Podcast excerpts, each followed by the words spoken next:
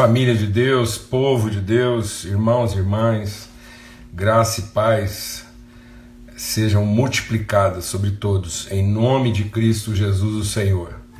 Com um breve atraso aí, mas graças a Deus, ainda em tempo, né, estamos tomando lugar à mesa e essa mesa preparada pelo Senhor na viração do nosso dia, tempo de comunhão, de edificação, de fortalecimento mútuos, graças a Deus. Tempo mesmo de edificação, de sermos transformados no nosso entendimento. Amém? Forte abraço a todos aí. Que o Senhor possa mesmo derramar sobre nós o Espírito Santo. Vem sobre nós, Espírito de Deus, o Espírito do Senhor, vem sobre nós para iluminar o nosso entendimento para iluminar os olhos do nosso entendimento, para que nos resplandeça para a luz do Senhor e para que possamos discernir as riquezas da nossa vocação em Cristo Jesus. Nós clamamos mesmo, Deus, para que a nossa alma se aquiete na tua presença e nós possamos ouvir a tua voz, discernir os teus desígnios, ó Pai, em nome de Cristo Jesus, o Senhor. Amém. Graças a Deus. Boa noite para todos, um grande privilégio a gente poder estar juntos aqui, seguindo a nossa meditação. Vamos juntos aqui às 18 horas, né, sempre juntos aqui nesse horário, na viração do dia, assentados ao redor dessa mesa é, preparada pelo Senhor. Amém? A gente está meditando hoje né, meditando hoje, assim, é, nesses dias, vamos estar compartilhando aqui uh, sobre o que Paulo escreve a Timóteo na sua primeira carta. E eu quero enfatizar né, assim, o que, que, o que, que Deus testificou no nosso coração a respeito dessa reflexão. É para que a gente entenda mesmo, né? A palavra que Deus colocou aqui para nós é que tudo que Deus criou é bom e se recebido com gratidão, nada é recusável. Amém? Então a gente entender como que as nossas vidas são instrumento de Deus para ressignificar, pra, é, não é ressignificar, não é dar um significado diferente, mas é para trazer o verdadeiro significado de todas as coisas. Então toda a criação, tudo que Deus criou, tudo que Deus fez, está à espera de que os filhos de Deus deem o verdadeiro significado. Então, a nossa vocação, muito mais do que a vocação da condenação, é a vocação da redenção. Amém, amados? Nós não temos um ministério. É, nós não estamos aqui para. Muita gente fala assim: ah, Deus vai restaurar é, o que eu perdi, né? Deus vai restituir. Nós não temos um ministério de restituição. Quando a palavra de Deus fala da restauração, Deus nos deu o ministério da reconciliação. Essa restauração não é uma restituição, mas é uma redenção, ou seja, através da nossa vida, através da igreja, do povo de Deus, daqueles que são nascidos em Cristo Jesus e orientados pelo Espírito Santo de Deus, então, segundo a orientação do Espírito Santo de Deus, nós temos os olhos do nosso entendimento iluminados para que a gente possa dar às coisas o seu verdadeiro significado. Então, é, o papel da igreja não é um papel proibitivo. O papel da igreja é um papel redentivo. Nós não estamos aqui para proibir as pessoas ou impedir que as pessoas façam a coisa errada. Nós estamos aqui para ensinar todo mundo a fazer a coisa boa. Amém? É em submetendo a Deus que nós resistimos ao diabo. Então a gente não resiste ao diabo para se submeter a Deus. Então Jesus não resistia ao diabo para se submeter a Deus. Mas toda vez que ele era tentado na sua identidade, na sua vocação, ele se submetia a Deus ele estava submisso ao projeto, ao plano de Deus para a vida dele. E isso produziu uma resistência a qualquer forma de corrupção e desvio naquilo que é o seu propósito. Amém? Então eu não tenho que lutar contra, nós não estamos aqui para lutar contra o mal, Nós estamos aqui para buscar a prática do bem. Amém? Então eu resisto ao mal na prática do bem. Eu resisto à tentação no compromisso com a vocação. Então muita gente está tentando enfrentar a tentação em vez de conhecer a vocação. Amém? E é isso que Paulo está dizendo. Tudo que Deus criou, 1 Timóteo capítulo 4, é, verso 4. Tudo o que Deus criou é bom, e se recebido com gratidão, nada é recusável, porque é santificado pela palavra e pela oração. Então, tudo que Deus criou é bom, nada é recusável, se recebido com gratidão, e é santificado pela palavra de Deus e pela oração. Amém? E é isso que a gente está meditando aqui. Desde ontem. Que quer dizer o seguinte. Então, qual é o nosso primeiro desafio? É o acolhimento. Então, é, eu, eu vejo uma situação difícil, uma pessoa complicada. Então, eu tenho que primeiro acolher com gratidão. Então a gente não. Vamos deixar Deus ministrar o nosso coração aqui.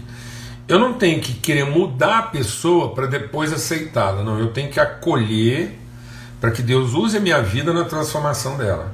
Então vai ser muito mais uma questão dela se submeter a um propósito que, eu, que Deus vai usar a nossa vida para revelar, do que simplesmente eu tentar controlar ela para transformar ela naquilo que é a expectativa que eu tenho. Então, eu não tenho que pedir ajuda de Deus para transformar, para mudar as pessoas no modelo, na, na, expectativa que eu tenho dela. Muitas pessoas estão aí sofrendo é, de maneira imprópria nas suas relações porque elas estão pedindo a ajuda de Deus para mudar as pessoas na forma como elas gostariam que a pessoa fosse.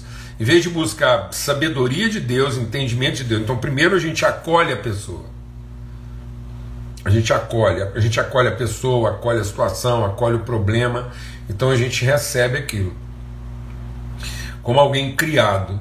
E aí nós vamos buscar o discernimento de Deus para devolver aquela pessoa ou a circunstância que Deus colocou na nossa vida a, ao seu ao seu modelo, ao seu propósito original. Amém? Graças a Deus. Então, nada é recusável. Amém, irmãos? Nada. Ah, Jesus. Ô oh, Senhor de misericórdia, Espírito Santo de Deus, fortalece o nosso entendimento. É, nada é recusável. Nada é nada, viu, amado? Então nós não temos assim direito de recusar nada. Então é, é, as, nós temos que entender essa autoridade do acolhimento, porque para a gente entender o seguinte, que as rupturas elas não têm que ser feitas a partir de nós. Eu até pedi para vocês, uh, eu pedi para vocês darem uma meditada lá, lembra? Falou, ah, amanhã medita lá sobre 1 Coríntios 7. Porque lá diz o que? Enquanto o incrédulo consente em viver com a gente, ele, ele, a nossa fé vai santificá-lo.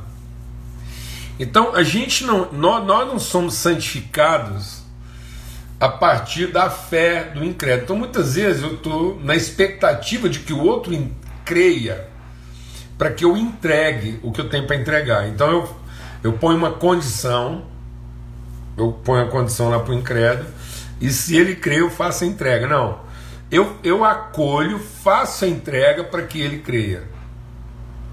Vou falar devagar. Então eu não tenho que impor a condição para que eu entregue. Não, eu entrego o que eu tenho para entregar para que ele creia. Amém? Em nome de Cristo Jesus. Então, nós, o povo de Deus, somos o povo do acolhimento e do acolhimento gracioso. Então a gente recebe de maneira graciosa, né? Então a gente acolhe de maneira graciosa, é com ações de graça e não com pesar, e não como se fosse um martírio, e não como se isso fosse uma coisa imposta. Não, espontaneamente, eu acolho aquela situação. Aí você fala, meu Deus, mas eu vou acolher essa pessoa. Calma, faz o acolhimento, entrega o que você tem para entregar, Deus é justo, e se essa pessoa é, não, não, não quiser mesmo, você pode ter certeza que aí ela vai abandonar o processo. Você não tem que abandoná-la, ela vai abandonar. Jesus, Jesus, ele, ele, ele foi traído, mas ele não traiu. Ele, ele não abandonou Judas. Judas o abandonou. Amém? Porque Deus é fiel. Deus é fiel à sua oferta, ao seu sacrifício. Então, aí alguém está dizendo aqui, ó. É, de vez em quando é um martírio. vou dizer uma coisa: nunca é um martírio. É só é um martírio dependendo do nosso espírito. Porque no que depender de nós, nós temos paz com todos os homens. A nossa oferta é espontânea. Por isso que Jesus diz, a gente vai insistir aqui, Jesus diz o quê? A vida está em mim, ninguém a tira de mim. Eu espontaneamente a dou. Então ninguém pode tirar a vida de você. A vida, a vida no seu sentido eterno, não pode ser tirada. A vida só é tirada daquele que não crê. Porque o justo viverá da sua fé. Então o justo vive para fazer justiça. Então o justo vive para fazer a sua entrega. Então, como o justo vive para fazer a sua entrega, a vida dele nunca pode ser tirada. Glória a Deus. então pronto. Ninguém vai tirar de você o que você antecipadamente ofereceu. Então ninguém está tirando nada de você.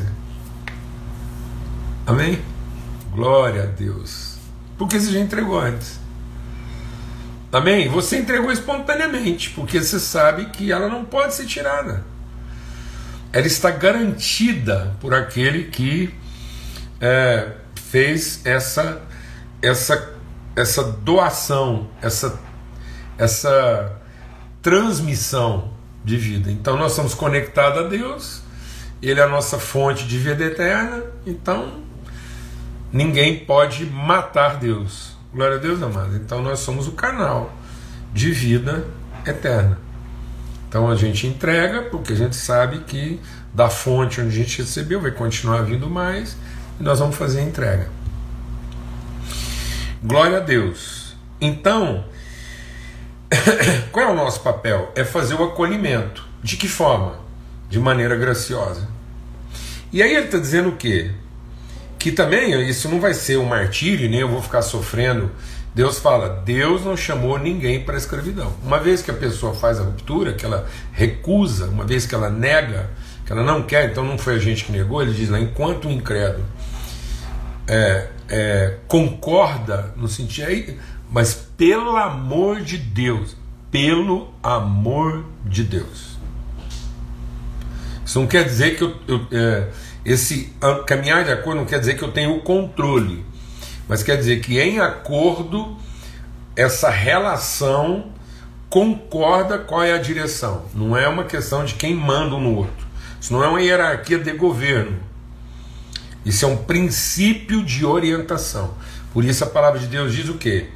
Então, o marido incrédulo vai ser santificado pela mulher crente, e os seus filhos serão santos. Olha aí. E a mulher incrédula vai ser santificada pelo marido crente e os seus filhos serão santos, porque é um processo de condução, não é uma hierarquia. Glória a Deus. E aí ele diz o que então? Porque é santificado pela palavra e pela oração, pela palavra de Deus e pela oração. Então hoje eu ainda quero insistir um pouco mais nesse processo da santificação e depois, amanhã até sexta-feira, a gente vai falar sobre a questão da palavra e da oração. É o seguinte: alguém fez uma pergunta muito própria e como a gente quer tratar disso, eu vou insistir nessa pergunta para a gente poder entender, porque muitas vezes a gente não entende essa questão da santificação. Compartilhei ontem. O que é a dificuldade? As pessoas pensam de santificação como esse processo do isolamento, né? que me tornar santo é eu me tornar aquilo que eu não sou. Santidade não é o esforço humano de me tornar aquilo que eu não sou. Santidade é se submeter ao processo divino, o processo paterno. Então, submissão não é o meu esforço de, pela santidade, chegar a Deus. Isso é ensino de demônio. Está aqui, ó. Paulo fala que muitas vezes pessoas seguiram espíritos enganadores e ensino de demônio. Então, o que é o ensino de demônio? O ensino de demônio é você vai fazer algo você vai fazer algo que vai fazer você chegar em Deus. Então, o nosso conceito de santidade está contaminado, porque nós estamos pensando que santidade é aquilo que eu vou fazer para merecer a presença de Deus. Então, é um não santo se tornando santo. Não. Santidade é a consciência de que eu fui gerado em santidade e eu viver os processos para ser devolvido ao projeto original. Amém? Então, santidade é eu ser limpo de tudo aquilo que não corresponde à originalidade do propósito de Deus para minha vida. Então, quando a palavra de Deus diz assim: busque a paz e a santificação, sem a qual ninguém verá o Senhor, essa paz é a minha paz com as pessoas. Então, no que depender de vós, tem de paz com todos os homens. Então, ninguém vai fazer nada, ninguém vai fazer nada que vai gerar em mim um sentimento qualquer que contamina a originalidade da minha disposição de amar. Falar devagar. Então o que acontece? A pessoa ela vai tentar me irritar, mas o amor não se irrita. Então não é a pessoa que me irrita, eu é que me deixo irritar. Quando eu me deixo irritar, eu estou comprometendo a minha santidade. Quando eu desisto, o amor não desiste, o amor não se cansa, o amor não suspeita mal. Então, quando eu fico aqui e vendo o jeito que a pessoa está se comportando, eu sou tentado a suspeitar o mal contra ela, então eu estou comprometendo, porque eu estou sendo provocado. E eu estou sendo, eu estou sendo, é, é, eu estou sendo é, é, induzido a um sentimento ruim. Está me entendendo o que a gente está compartilhando aqui? Então, o amor é o, a minha originalidade. Então, no que depender de mim, que depender de nós, nós temos paz com todo mundo. Aí eu busco essa paz que corresponde à santidade. Então, enquanto tenho paz no meu coração e não me corrompo, Jesus, Jesus disse assim: olha, gente, vocês viram o que eu passei? Então Jesus está dizendo: vocês viram o que eu passei? Tudo que eu passei, fui traído, desprezado, humilhado tal. Vocês viram? Então é o seguinte: eu estava em paz. Porque nada disso corrompeu meu propósito, aquilo que eu tinha para entregar. Em momento algum eu deixei de entregar o que eu tinha para entregar porque eu estava sendo traído, humilhado, desprezado. Pronto. Então, essa paz eu estou deixando para vocês. Essa paz que eu estou deixando. A paz de ser filho, a paz de saber que ninguém pode tirar a sua vida, a paz de saber que você tem a vida eterna, que, que a morte não pode prevalecer sobre você, que, que as pessoas podem pensar o mal contra você, mas até aquilo que elas planejam de mal contra você, o inferno inteiro conspirando mal contra você, Deus vai transformar em bem. Então, todo mal que planejar, Deus ainda vai transformar em favor. Então, você fica em paz, que você é um filho de Deus, o Espírito de Deus está em você e Deus vai cumprir em você aquilo que é o propósito eterno que Ele planejou para você em paz. Você tem a paz de Deus. Você tem a paz com Deus, porque seus pecados foram perdoados, mas agora você tem a paz de Deus. Então, busque essa paz. E junto com essa paz, você busca o que? A santificação. O que é a santificação? Então você não se corrompa, você não se deixe induzir, você não se deixe irritar, você não se deixe enganar, você não, não fica aí é, é, é, é magoado porque a pessoa não correspondeu à sua expectativa. Não, você é santo. Porque se não houver essa santidade, as pessoas não podem ver Deus através de você. Então, santidade não é as mudanças que eu procuro em mim para que eu veja Deus. Santidade são as transformações que Deus opera em mim para que Deus seja visto. Vou falar devagar. Santidade não são as mudanças que eu estou tentando produzir em mim para que eu tenha o direito de ver Deus. Santidade são os processos transformadores de Deus em nós para que Deus seja visto.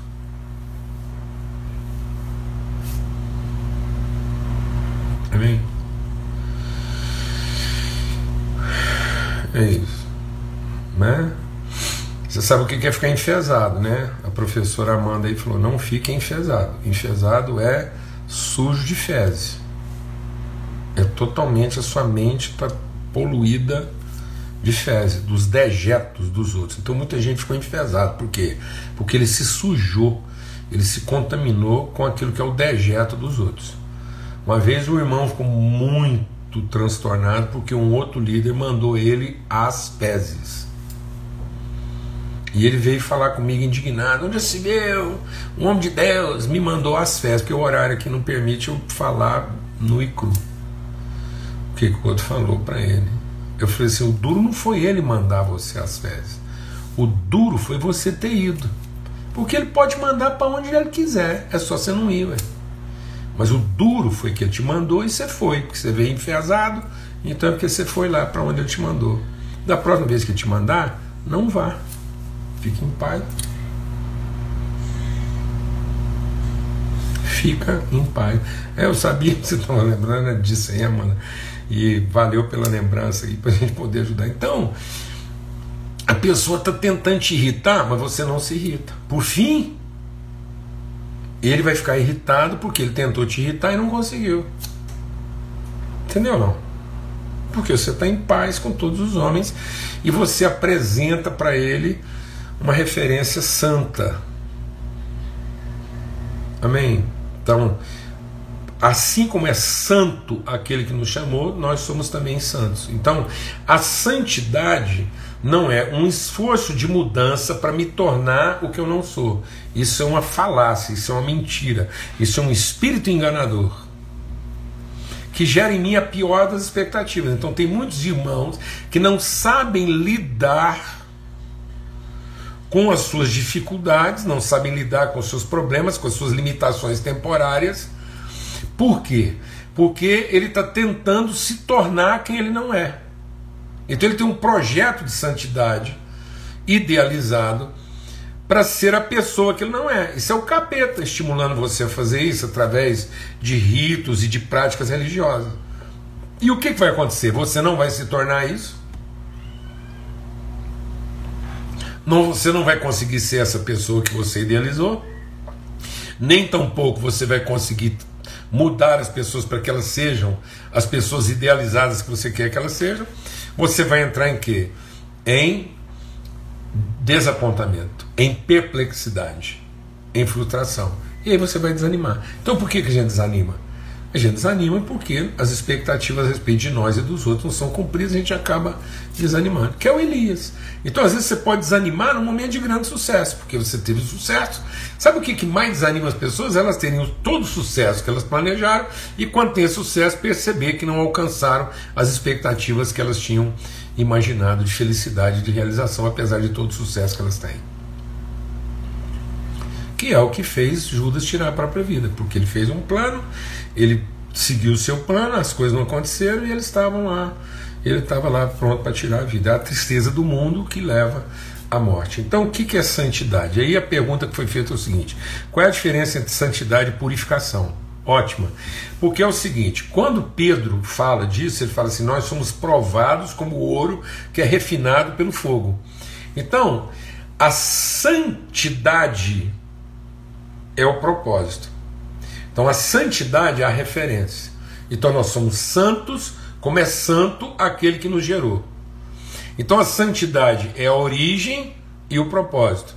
É o alfa e o ômega. Então eu, fui, eu sou filho de um Deus santo, então eu vou ser santificado, eu vou me tornar uma expressão santa do santo que eu sou, porque eu sou filho do Deus santo. Então, a santidade é o propósito, é a natureza. Então nós temos uma natureza santa.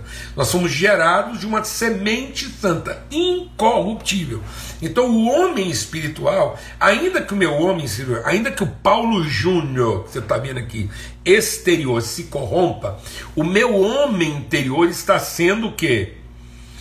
Ele está sendo purificado no propósito de santidade que corresponde à natureza santa que eu recebi de Deus. Então, porque eu sou santo, eu me torno santo, e eu me torno santo porque eu sou santo. Então, qual é o princípio? A santidade.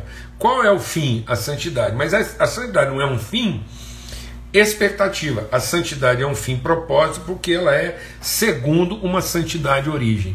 Então não é a minha santidade querendo chegar a santidade de Deus. Não, é a santidade de Deus sendo revelada, porque é a semente de Deus, porque eu sou nascido de novo, nascido do Espírito, então eu sou nascido de uma semente incorruptível. Então a última parte, deixa Deus ministrar o nosso coração, sabe esse Paulo Júnior que você está vendo aqui, grandão e tal? A última parte sobrar de mim, o substrato da minha vida, quando minha vida terminar nessa terra, o que sobrar lá, aquele pedacinho de trem que sobrar lá, é o pedaço, é o, é o núcleo santo do Filho de Deus. Então nós nascemos em santidade e vamos nos despedir dessa vida em santidade. Aleluia. Pronto. Esse, essa é a natureza. Então, santidade é a natureza. E o que é purificação? Os processos que a gente passa para desenvolver essa santidade, para revelar essa santidade. Então, o que, que é o, o fogo? O fogo é o processo de purificação para tornar o ouro cada vez mais ouro. Então, a purificação não é um processo de mudança, é um processo de transformação. Então, todo o processo de Deus, todas as coisas que Deus permite na minha vida, elas, elas são providências de Deus, elas são provisionamentos de Deus para me purificar. E esse purificar não é me tornar uma coisa intocável, não é para me tornar uma coisa separada, não é para me tornar uma coisa, num certo sentido, lá imaculada, não. É para me tornar o que? Incorruptível. Uma expressão santa de quem nós somos chamados para ser. Então o que é a purificação? É o, é o jardineiro que vai lá e limpa os ramos que não estão dando fruto. É o fogo que vem na minha vida e queima tudo o que não é Paulo Borges Júnior lá do Propósito Eterno de Deus. Então não se iluda não. Deus vai queimar na sua vida num processo de purificação tudo aquilo que não é você. Então tudo que sai da sua vida, não lamente porque tudo que sai da sua vida não era você. Glória a Deus. Amém, amados? Glória a Deus. E isso vai tirando de nós tudo que não é a gente. Então, se tiver que arrancar um pedaço, que arranca. Porque aquele pedaço que arrancou é um pedaço da minha exterioridade, mas não é um pedaço da minha integridade. De modo que o que sobra Amém, amado? O que fica é a essência. Então eu fui purificado num processo de santidade. Para um propósito. Então não é para que eu seja, é para que eu possa revelar a plenitude dos valores. Então, do mesmo jeito, vamos concluir aqui agora, do mesmo jeito, tudo que Deus coloca na sua mão é para ser o quê? Hum, santificado. Então, um carro, um carro, é, na mão de qualquer outra pessoa serve para muita coisa, mas na sua mão ele só serve para glorificar a Deus, glória a Deus. Às vezes as pessoas chegam para mim e falam: Ah, pastor, comprei um carro novo Aí os irmãos vêm, comprei um carro novo, vim aqui para o senhor orar, ungir meu carro. Aí eu fico pensando, às vezes as pessoas pedem para mim ungir um carro, compram um apartamento, e fala assim: Ah, o senhor podia vir aqui na minha casa, comprei um apartamento, queria que o senhor ungisse. Eu acho que na cabeça dele, muita gente pensa assim: que a gente vai lá ungir, vai passar um óleo naquele apartamento, vai passar um óleo naquele carro. E aquilo é o seguinte: aquilo torneira não, não vaza, ralo não entope, entendeu? Então, assim, sofá não rasga e, e entendeu? o motor não, não, estraga. Aí eles acham que Deus vai colocar um anjo ali só para proteger o patrimônio deles. Eu acho que o povo acha que isso quer ser ungido. Aí eu falo assim, irmão, você tem certeza, você tem que ter muita certeza que você quer ungir essa casa com esse carro. Eu vou te falar uma coisa: tudo aquilo que Deus abençoa, tudo aquilo que você coloca na mão de Deus, Jesus tem uma mania muito esquisita. Tudo que você põe na mão de Deus, ele reparte.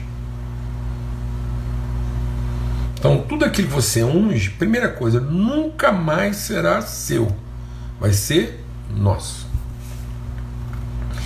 E se eu ungir esse carro, sim, eu vou te falar uma coisa: ele só te leva para onde Deus quiser. Porque se não for para onde Deus quiser, ele nem dá partida. Se for sempre você achar que esse carro vai te levar para aquela bagunceira que você ia antes, de carro, você vai ter que ir a pé. Amém, irmão? Se for para essa casa roubar sua prioridade, você ficar preocupado demais com ela, se a gente ungir ela aqui e se for para ela roubar a sua vida, ela está ungida, é mais fácil ela pegar fogo do que você ficar aí perdido cuidando uma coisa que não. Então ela vai servir para as pessoas, ela vai.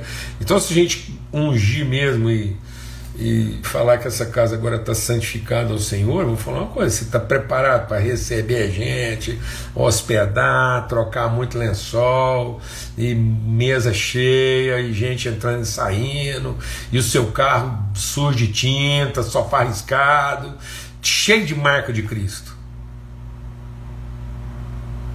Essas louças, tudo com as, uma cicatriz de marca de Cristo seu sofá com marca de Cristo, seu automóvel com marca de Cristo, tudo na sua vida com as marcas de Cristo. O povo acha que se ungir vai ficar aquilo tudo impecável, e aí, entendeu? Ninguém põe a mão, aquilo vai durar para sempre. Não, aquilo vai encontrar o seu significado eterno. E ele cumprindo seu propósito santo, um dia esse carro acaba. E aí não tem problema não, você não precisa ficar estressado não, porque do mesmo jeito que vem um, vem outro, e tudo aquilo que você precisa para cumprir o seu propósito de santidade num processo de purificação, Deus vai trazer para você, você recebe com ações de graça e significa aquilo. Glória a Deus. Aleluia. Graças a Deus, privilégio a gente está aqui compartilhando isso. Amanhã a gente vai falar um pouco então quais são os elementos usados por Deus nesses processos de purificação no propósito de santidade. Amém? Graças a Deus. Então, que o amor de Deus o Pai, a graça bendita de Cristo Jesus, a comunhão do Espírito Santo de Deus seja sobre todos num processo contínuo de purificação, para que nós possamos viver a vida em santidade e sendo santificadores de todas as coisas que Deus colocou sob a nossa responsabilidade. Amém? Em nome de Cristo Jesus, até amanhã, se Deus quiser, aqui nessa mesa de santidade, né, de serviço mútuo, em plena comunhão na nossa viração do dia, nessa mesa preparada. Forte abraço, até amanhã.